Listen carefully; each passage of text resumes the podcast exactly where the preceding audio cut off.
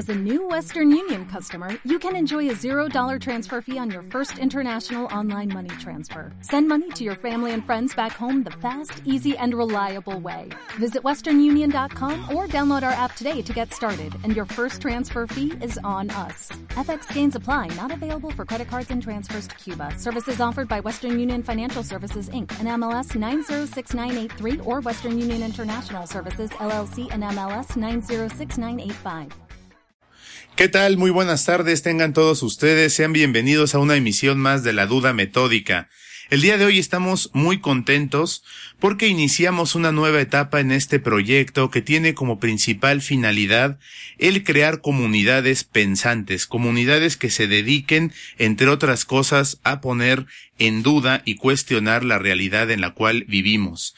Y para efectos de dudar, como todas nuestras emisiones, saludo con mucho gusto a mi amigo Paul Márquez. ¿Cómo estás, Paul? Muy buenas tardes, Eduardo. Buenas tardes a nuestro invitado. Y pues hoy nos toca dudar nuevamente, ¿no? Así es, pues vamos a comenzar. Eh, el día de hoy hemos invitado al doctor Antonio Fernández Crispín. Él es profesor investigador de la Escuela de Biología de nuestra universidad. Eh, cabe eh, destacar, cabe recalcar que el doctor eh, Antonio Fernández Crispín estuvo con nosotros en aquella emisión del 25 de marzo cuando iniciamos este proyecto en la página www.loboradio.com MX. Gracias eh, al apoyo que siempre tuvimos de Luis Diego Peralta y quien le mandamos un muy fuerte saludo, un abrazo, y gracias a la oportunidad y al gran apoyo y respaldo del maestro Ricardo Cartas, el día de hoy continuamos con este proyecto, pero ahora todos los domingos a las 3 de la tarde por 96.9 de FM Radio Web. Doctor, ¿cómo está? Muy bien, buenas tardes. Este, me da mucho gusto estar aquí otra vez reinaugurando el programa. Eso nos da mucha alegría a nosotros, ¿no? Iniciar una nueva etapa de la duda metódica y con tan buen apadrinamiento, ¿no? Nos dio un buen apadrinamiento en Lobo Radio. Así es. Y nos vuelve a dar el apadrinamiento aquí. Así es, pues estamos muy agradecidos con usted, profesor, no solamente el apoyo que nos dio durante la carrera, sino ahora en este, en esta idea, en esta quizá locura, ¿no? De convocar a la sociedad a pensar y a dudar sobre distintos temas. Eh, a partir de hoy la estructura del programa es muy sencilla. Vamos a plantear una duda semanal, una pregunta, la cual vamos a tratar de abordar desde diferentes temáticas. Eh, vamos a tener un minuto y medio de música a la mitad del programa, es decir, más o menos a las 3.15 de la tarde, 3.16 y vamos a tratar de cerrar el programa con una idea general que nos permita abordar eh, o explorar una posible respuesta a la duda semanal. Paul, ¿de qué vamos a dudar hoy? Vamos a dudar sobre la ciencia. Casi no es nuestro tema, ¿verdad? Dudar de la ciencia. bueno, pero más bien ahora nos interesa la enseñanza, que es un tema que hace tiempo no tocamos. Y bueno, aprovechando que está el experto aquí, doctor, en las universidades se enseña el conocimiento científico o se enseña a pensar científicamente? Pues no sé exactamente las universidades pretenderíamos que se enseñara a pensar científicamente. Sin embargo, yo la experiencia que hemos tenido este cuando hemos hecho trabajo sobre evaluación de la educación científica en todo el proyecto que hemos este tenido para con profesores de primaria, de secundaria, de, incluso de preparatorias, me temo yo que más bien la enseñanza en México ha sido más bien una enseñanza enciclopédica, donde el conocimiento es algo este que se enseña casi de manera dogmática, ¿no? Y el pensamiento científico, esta idea de Piaget de que uno pasa de un pensamiento formal a o de un preformal a uno formal, pues a la hora de de convivir con la gente que nos dedicamos a esto, pues vemos que realmente es como muy utópico, ¿no? Así es. Sí, porque eh, finalmente la ciencia yo considero que surge a partir de poner en tela de juicio una forma de ver al mundo de manera establecida que viene en el siglo XVII y entonces surge a partir de el romper paradigmas, romper estigmas y romper dogmas. Y yo esperaría que en una clase, en un curso de ciencia, eh, se persiga esto, ¿no? El hecho de, de romper el paradigma que en este momento rige a tal o cual ciencia. Pero desgraciadamente, lamentablemente, a veces nos encontramos con que la enseñanza es dogmática. Bueno, yo creo que incluso es hasta historia, ¿no? Historia de la ciencia, en lugar de que se enseñe ciencia. Me he topado en clases, por ejemplo, de física, se enseña Newton, no hay necesidad de enseñar Newton. Se enseña Darwin, no hay necesidad de enseñar Darwin. Se, hay necesidad de enseñar cómo romper el paradigma de Darwin, ¿no? Bueno, eh, perdón, profesor o cómo Darwin o Newton rompieron los paradigmas, ¿no? que, que, esa, historia, que esa es la parte interesante, ¿no? nos enseñan cómo Darwin rompió un paradigma. Como un ejemplo de cómo. Y sin embargo, el paradigma se acaba volviendo casi un dogma, ¿no? Así es. Sí, lo, lo, interesante aquí sería establecer, digamos, cómo es que se construye el conocimiento, ¿no? Porque muchas veces, eh, por ejemplo, yo estuve en la, en la conferencia del doctor Mauricio Langón sobre filosofía, él hablaba de la defensa de la filosofía. Y decía, el problema de la filosofía es que en las escuelas, en las universidades, se enseña qué dijo Sócrates, qué dijeron los presocráticos, después qué dijeron los alemanes, ¿no? ¿Qué dice la filosofía inglesa? Pero muy pocas veces el estudiante puede plantear una postura filosófica frente a un tema. En este caso, en la educación científica ocurre algo similar, profesor. Mira, ahorita que estás planteando esta pregunta, eh, me viene a la cabeza todo este sistema de las acreditaciones y todas estas cosas, y cómo curiosamente en dos universidades que conozco más o menos, una porque es en la que yo trabajo y otra porque es en la que trabaja mi esposa, este, las materias en las que o las carreras que han apostado por enseñar a pensar a los chavos de manera científica, sistemática en la escuela de biología, digamos que somos pioneros a nivel nacional en, en tener materias de métodos de, de investigación uno, dos, tres y cuatro y, y tenerlo como una este, columna vertebral de lo que es el, el plan de estudios, cuando llegan los acreditadores, eh, lo cuestionan.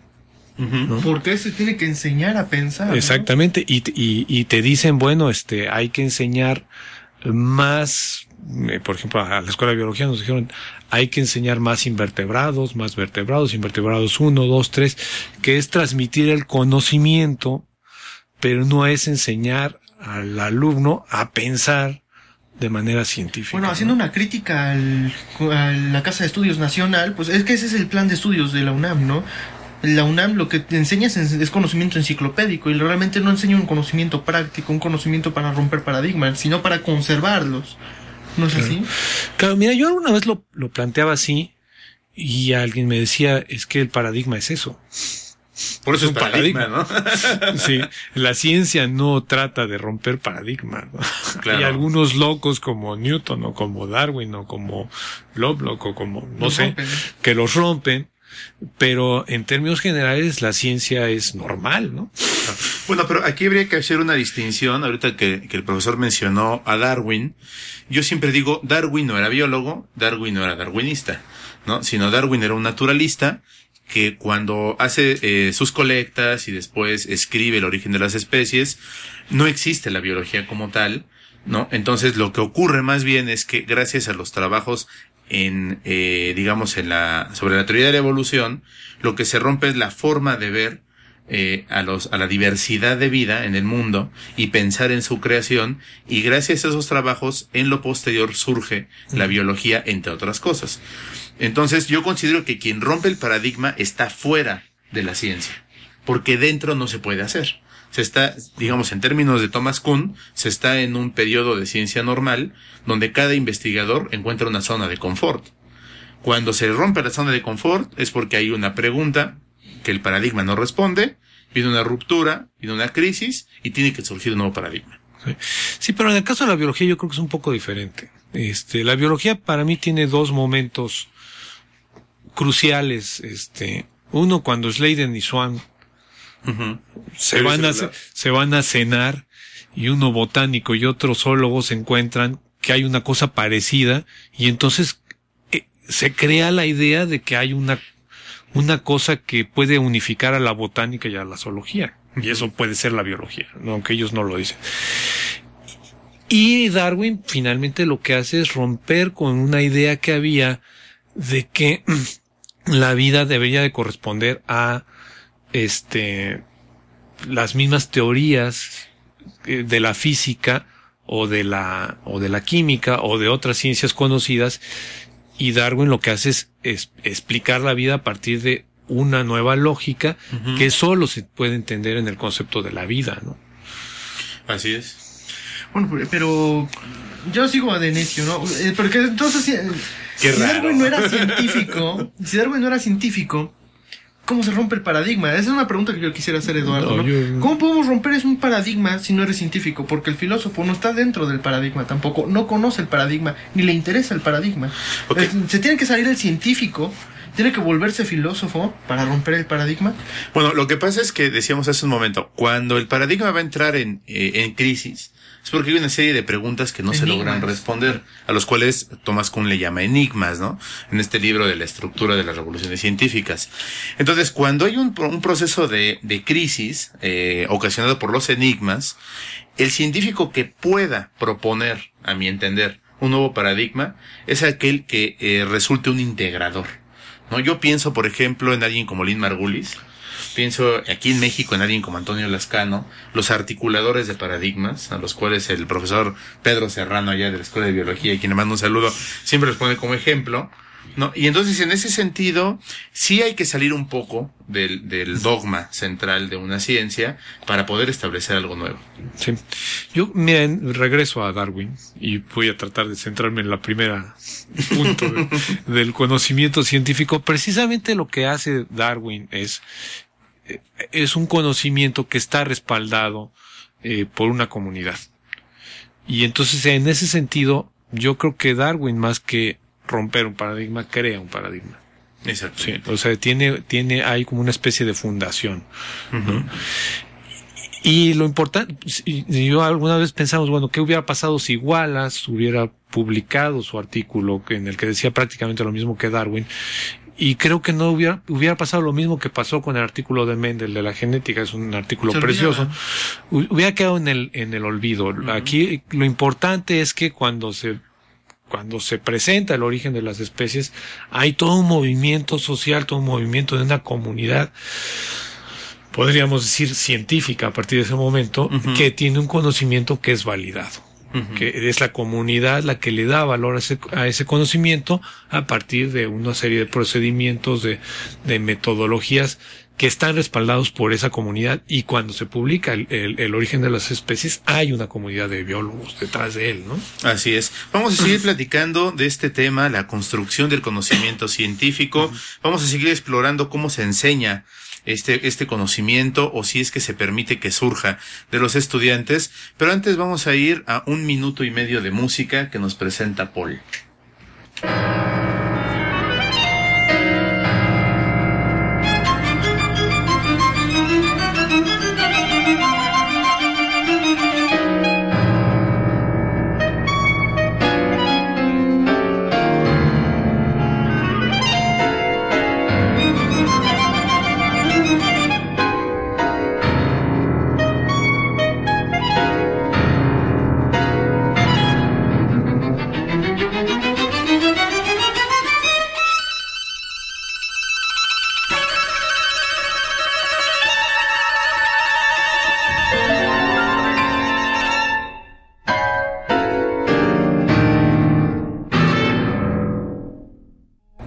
Bien, pues regresamos. Ahorita, Paul, te voy a pedir que por favor nos platiques eh, qué escuchamos y a quién escuchamos. Pero antes quiero recordarle a nuestro amable auditorio que pueden escuchar eh, esta estación universitaria a través de radiobuap.com y que pueden llamarnos a la cabina al 229-5534, exponer sus dudas, sus comentarios, algo que le quieran preguntar a nuestro invitado o a nosotros mismos, o bien escribirnos a través de Facebook, pueden buscarnos como la duda metódica y ubicarnos por el símbolo del ojo que pregunta. Ahora sí, ¿por qué fue lo que escuchamos? Bueno, lo que escuchamos fue Oliver Mesfan, es un francés. El francés yo creo más importante de la creación de la nueva armonía, de la armonía moderna, porque él inventa lo que escuchamos fue una obra dodecafonista y después esto lo lleva más allá del dodecafonismo al serialismo, que algún día tendremos la oportunidad de entrar a detalle al Por tema. favor.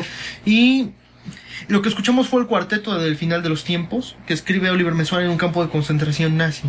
Entonces, este, a mí me parece maravilloso. No solo lo que es la música, sino la forma de crear la música, esta forma tan inusual que es el dodecafonismo, de eh, poner esas notas y en esos tiempos, se me hace a mí algo muy rico, mucho más rico que lo que estaba establecido en las normas clásicas y las normas románticas. Pues ahí está la invitación y bueno, vamos a regresar al tema que estamos eh, discutiendo con el doctor Antonio Fernández Crispín de la Escuela de Biología, preguntándole si es posible que exista formación del pensamiento científico desde la infancia. ¿Esto se puede trabajar con los niños? Sí, desde luego.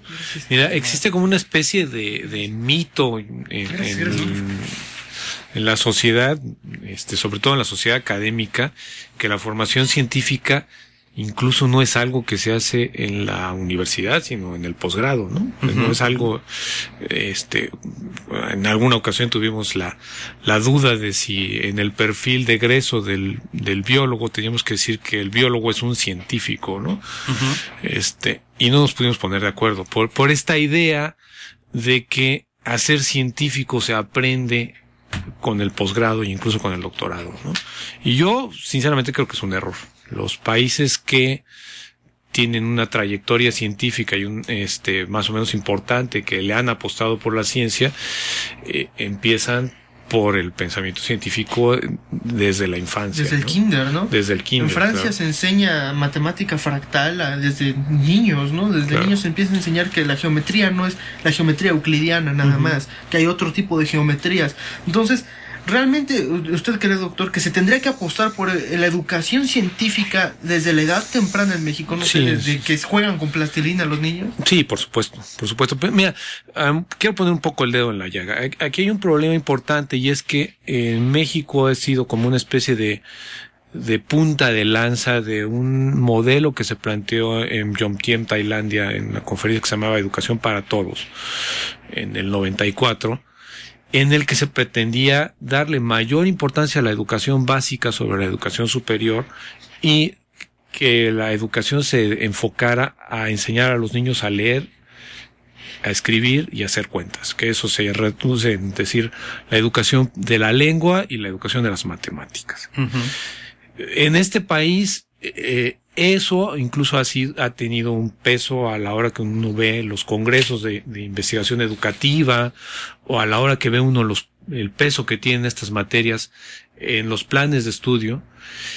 Y eso ha llevado a un rotundo ra- fracaso porque eh, hay, hay un investigador español que ha, ha trabajado esta cosa y trabaja mucho lo que se llama los fines de la educación, alumno de Piaget, por cierto, Juan del Val, y él plantea que el problema de, ense- de enseñar la lengua de manera tan académica a partir de la gramática es un error, porque se aprende a hablar pensando de manera estructurada y lógica. Y lo mismo pasa con las matemáticas. Las matemáticas son un lenguaje que tiene sentido en la ciencia. Cuando se separa la matemática en la educación científica, el niño no le ve ningún sentido. Se Por ve es como aburrida. por eso es Se aburrida. vacuna, ¿no? Incluso contra las matemáticas. Es- aburrida y difícil. Exacto. Entonces él, él dice, si nosotros enseñáramos ciencias, cuando tú estás redactando un informe, cuando tú estás eh, presentando tus datos, estás haciendo matemáticas y estás usando la lengua. Yo, la experiencia que yo tengo es que la gente resuelve el problema de, red- de la redacción en este país cuando tiene que redactar su tesis de licenciatura. o un artículo para el periódico, o No, cuando ya le ya tiene que aplicarlo, ¿no? En el momento en el que ya le pusieron el trabajo encima es cuando ya tiene que escribir bien. Y a mí me gustaría retomar esta parte de la educación científica en niños, porque yo considero que la, la parte esencial de la ciencia, que es el plantear preguntas y explorar, experimentar, un niño lo hace de manera natural. Cuando nosotros observamos a un niño enfrentándose a un fenómeno que no conoce, inmediatamente le surge una pregunta. A la primera persona que va a voltear a hacerle la pregunta es a sus padres. Porque Y si sus padres le dicen ante el por qué, porque lo digo yo, o quién sabe, o peor aún, le ponen frente a sí un mito de tipo eh, religioso, qué sé yo, pues entonces el niño lo estamos alejando del conocimiento científico. No estamos permitiendo que él vaya construyendo un hábito de preguntarse y de buscar explicaciones racionales. Ese yo creo que también es otro punto medular dentro del conocimiento científico. Explicaciones que tengan eh, dentro de sí el uso de la razón. Bueno, yo quiero sacar muy de tema el asunto, pero sí quiero hacerle la pregunta al doctor Crispín aprovechando que está aquí. Doctor, usted nos dice que es importante enseñar la ciencia desde niños. Yo estoy de acuerdo con que desde el principio se tiene que enseñar la ciencia allá aplicada, ¿no? Las matemáticas se tienen que enseñar, se tienen que enseñar de cómo sirven. Y si se tienen que enseñar lenguaje, se tienen que enseñar en cómo sirve. Pero, ¿qué hay del humanismo? También, ¿usted cree que, aparte de la parte científica, tengamos que enseñar el humanismo? Porque es algo que sí tenemos completamente olvidado. Sí, claro, pero además es que no sé por qué cuando decimos ciencias, Se olvida el humanismo. todo, todo el mundo piensa que son ciencias naturales. Y ciencias son ciencias. Yo actualmente mi vida tiene muy poco que ver con la pura ciencia natural, ¿no? Entonces, eh, yo como a lo mejor lo tengo muy, muy integrado, que cuando yo pienso en ciencias, pienso en, eh, también pienso en antropología y también Ciencias pienso sociales. en, eh, en psicología y pienso en biología, básicamente en esas tres cosas, ¿no? Eh, en sociología. Entonces, eh, claro, ci- ciertamente eso no es el humanismo tampoco, ¿no? Este, uno tiene que saber hacer ciencia, pero también tiene uno que saber para qué. Y el para qué no es algo que, que responda a la ciencia, ¿no? Fíjese que una vez cuando yo iniciaba la carrera en, en biología, el profesor Guillermo Tello, a quien también le mandamos un fuerte abrazo, nos hacía la pregunta el primer día de clases, ¿para qué estudiar ciencia? Porque la biología es una ciencia, están aquí, ¿para qué? Todos mis compañeros dieron miles de respuestas distintas. Yo dije, porque es una forma divertida de perder el tiempo. A veces creo que, que tenía yo razón, a veces creo que exageré mi comentario, pero me gustaría traducirlo ya en retrospectiva eh, de la siguiente manera. El, el científico es científico porque es curioso, ¿no? Yo considero que el científico eh, se plantea preguntas y trata de responder sus preguntas. En ocasiones, el conocimiento que pueda construir a partir de esas respuestas no va a tener una aplicación inmediata. Es decir, no se va a convertir en técnica, no va a ser tecnología. Pero finalmente va a satisfacer su curiosidad. Cuando nosotros exploramos los para qué, considero que debemos de voltear hacia la filosofía. En la ciencia es el plantear preguntas y explorar vías experimentales, racionales de responderlas. Sí, definitiva, definitivamente. Pe- Pero mira, aquí hay un problema que eh, a, a mí siempre me ha llamado como mucho la atención y es ¿para qué se enseña ciencias en México? Ok. ¿no? Porque es un país que tiene una currícula que es, o un currículum que está este sustentado en las ciencias. A lo mejor no lo, no lo vemos porque lo hemos visto toda la vida, que se da ciencias naturales, ciencias sociales, matemáticas y español. Y es una forma, una forma científica de estructurar el, conocimiento. Sin embargo, es un país que no apuesta por la ciencia. ¿no? Decía un, un amigo, decía, la diferencia entre México y los países desarrollados es que en México apoyamos a la ciencia como, como algo divertido y en los otros países, en Suecia, en Inglaterra, en Estados Se Unidos, apoyan de la se apoyan en la ciencia, ¿no? Entonces, eh, el, el desarrollo científico ah, nos acaba de llevar una invitación del gobierno británico para participar y colaborar con ellos en una serie de cosas, a, a los profesores de la universidad en general.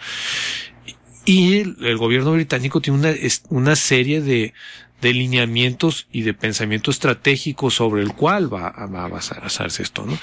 Este, hay una hipótesis de un investigador que trabaja para, para un centro de investigación jesuita que dice que en México la enseñanza científica surge en pleno movimiento cristero y, y el sentido de enseñar ciencia no es formar científicos, sino derribar los dogmas de la religión. Se le han dado varios usos. Bueno, entonces eso nos responde muy bien, nos, nos podría responder histórica y socialmente la primera pregunta. Aquí no se enseña a pensar científicamente porque no se necesitan científicos. Se enseña el conocimiento científico para romper el dogma religioso. Nada más. Al menos históricamente. Histórica y, Y, por lo mismo se enseña dogmáticamente. Claro, y por eso se tiene que enseñar. O sea, yo entiendo que es cambiar un dogma por otro. Sí. Ok. El dogma religioso por el dogma científico. Aunque la ciencia no sirva de nada. ¿no? Ok, nos, nos, eh, nos llamó a la cabina al 229-5534. Celina Armenta nos dice felicidades. Poco antes de iniciar el programa, eh, me llamó también el doctor, el profesor José Vargas Ambrosio de la Facultad de Filosofía y Letras. También nos manda felicitaciones. Me pidió hacer la felicitación extensiva a ti, Paul, a nuestros invitados. Y bueno, invitarlos a que nos sigan eh, llamando o a que escriban a través de las redes sociales. Estamos llegando al final de esta charla con el doctor doctor Antonio Fernández Crispín y me gustaría solicitarle un comentario que digamos pueda de alguna forma ser o concluyente o más interesante aún abrir todavía más el cuestionamiento del día de hoy. No, es, algo muy tentador porque puedo armar una nueva discusión y nos va a llevar otros 10 minutos. Lo invitamos a la próxima y continuamos. Sí, sí, no he respondido realmente esta idea de, cómo se enseña ciencia en los niños porque no es, este, es mucho más complicado que, que ponerlos a hacer ciencia. Los niños en cierta edad no se preguntan, eh, eh tienen un pensamiento deductivo, no inductivo es, o al revés, tiene un pensamiento inductivo, no deductivo. Entonces hay que ir enseñando ciencia de acuerdo con el desarrollo del pensamiento del niño y hay que la ciencia acompañar ese desarrollo del pensamiento del niño, pero es algo mucho más, más complejo. Así es. Paul, ¿algún mensaje, alguna idea que pueda aclararnos un poco el panorama en esta situación? Más que aclarar, yo quisiera dar un mensaje relativamente corto. Bueno, ya nos, ya nos dijo el profesor Fernández Crispín que no tenemos que olvidar la ciencia, tampoco el humanismo. Entonces hay que poner el dedo en la llaga y criticar si se debe quitar filosofía de las preparatorias del país, ¿no? Que es un planteamiento que por ahí ya tienen. Yo creo que no se debe hacer.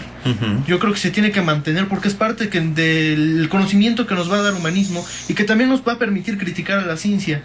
Entonces, yo quisiera también ir por ahí a ver si un día podemos platicar de eso. Así es, pues básicamente yo creo que más hay que aclarar el punto del término criticar, es hacer una crítica fundamentada, ¿no? Yo platicaba con, con la profesora Imelda Vega en días pasados y le decía ser críticos y no criticones, entonces yo estoy seguro que va por ese, sentido.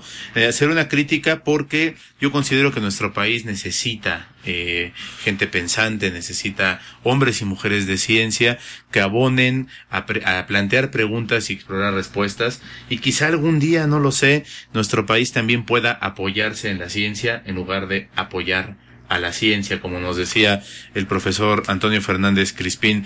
Quiero aprovechar los últimos minutos que nos quedan para agradecer de manera muy sincera la oportunidad que el maestro Ricardo Carta nos ha dado para estar con ustedes a partir del día de hoy, todos los domingos a las 3 de la tarde, invitarlos a que nos sigan, a que nos escuchen. El próximo domingo vamos a presentar un resumen de la mesa redonda bioética eh, la, práctica del bien ser y el bienestar en la biotecnología que presentamos el jueves pasado en la Universidad Politécnica Metropolitana de Puebla.